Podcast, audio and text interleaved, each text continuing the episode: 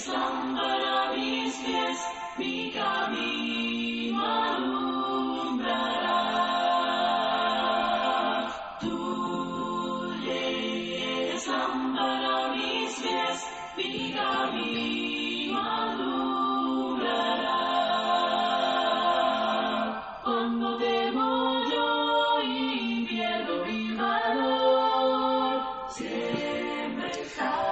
Una vez más, gracias damos a Dios por la oportunidad que nos da en este día. Gracias le damos a cada uno de ustedes por tomar de su tiempo y así poder escuchar la palabra de nuestro Dios. Reciban salud de la Iglesia Cristo en Siquirres. Para nosotros es un placer y una bendición el poder compartir la palabra de nuestro Dios con cada uno de ustedes, sabiendo la necesidad que tenemos de conocer la voluntad de Dios para prepararnos para el gran día del juicio final, día en el cual todos tendremos que estar delante de nuestro Señor y dar cuenta a Él, y así tener la esperanza de ir a morar con nuestro Dios por la eternidad.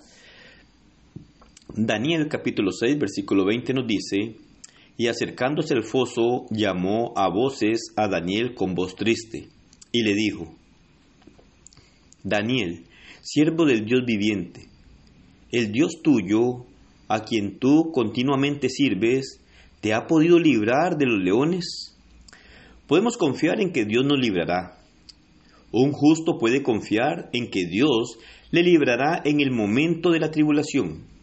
Una de las verdades que vemos en este episodio es que Dios siempre protegerá a los que depositan su confianza en Él. Él protegió milagrosamente a Daniel. Este hecho ilustra que nos puede proteger providencialmente a nosotros. Los conspiradores estaban ansiosos por poner al rey al tanto de que Daniel había quebrantado la ley al hacer petición y súplica a Dios. Versículo 11 y 12. Podemos notar que estos hombres le recordaron al rey que la ley no podía ser abrogada. Escogieron con sumo cuidado sus palabras diciendo, Daniel no te respeta a ti, oh rey, ni acata el edicto que confirmaste, sino que tres veces al día hace su petición. Versículo 13. Al rey le pasó en le pesó en gran manera y resolvió buscar la manera de librar a Daniel. El versículo 14 dice, y hasta la puesta del sol trabajó para librarle. Darío trató de encontrar un portillo, una salida, pero no había ninguna. La ley de Medi de Persia no podía ser abrogada ni siquiera por el rey. Pero aquellos hombres rodearon al rey y le dijeron, Sepas, oh rey, que es ley de Medi de Persa, que ningún edicto u ordenanza que el rey confirme puede ser abrogado. Versículo 15. Le estaban recordando que estaba sujeto a esa ley. Darío estaba atrapado. Tenía que hacer lo que había estipulado. Por lo tanto, dio la orden de echar a Daniel al foso de los leones. Sin embargo, dijo a este unas palabras tranquilizadoras. El Dios tuyo, a quien tú continuamente sirves, Él te libre. Versículo 16. Este versículo insinúa que el rey tenía la fe de que Daniel saldría ileso.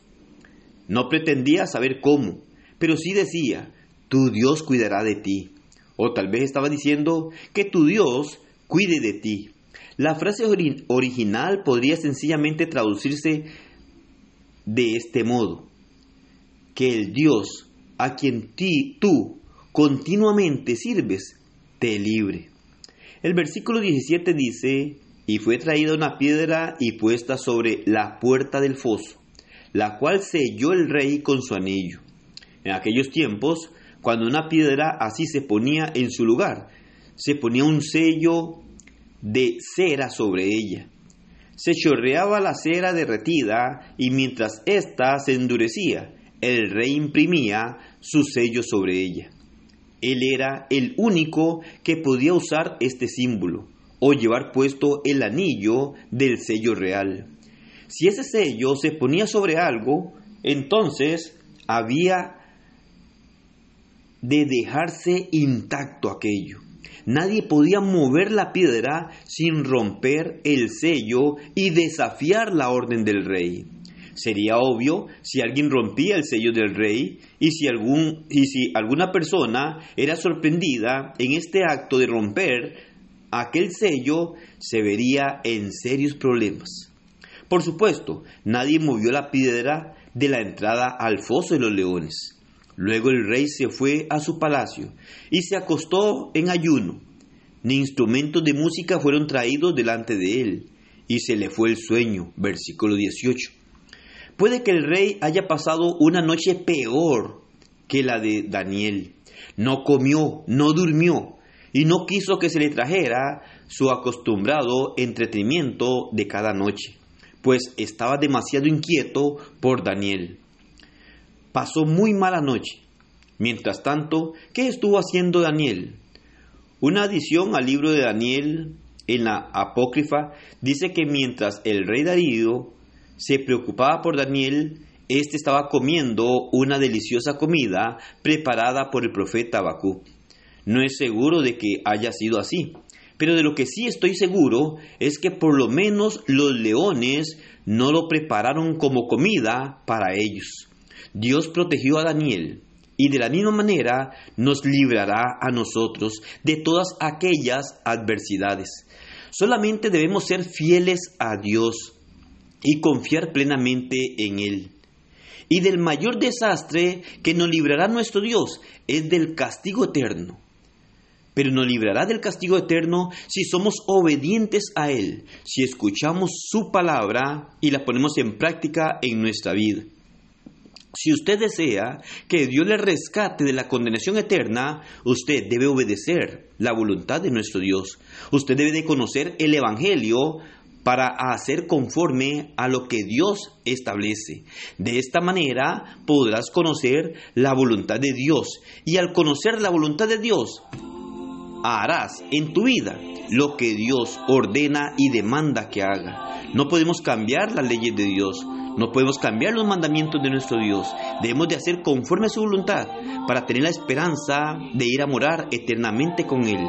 Entonces, si quieres que Dios te proteja y te rescate de la condenación eterna, debes ser obediente a su bendita palabra. Que el Señor le bendiga y pase un excelente día.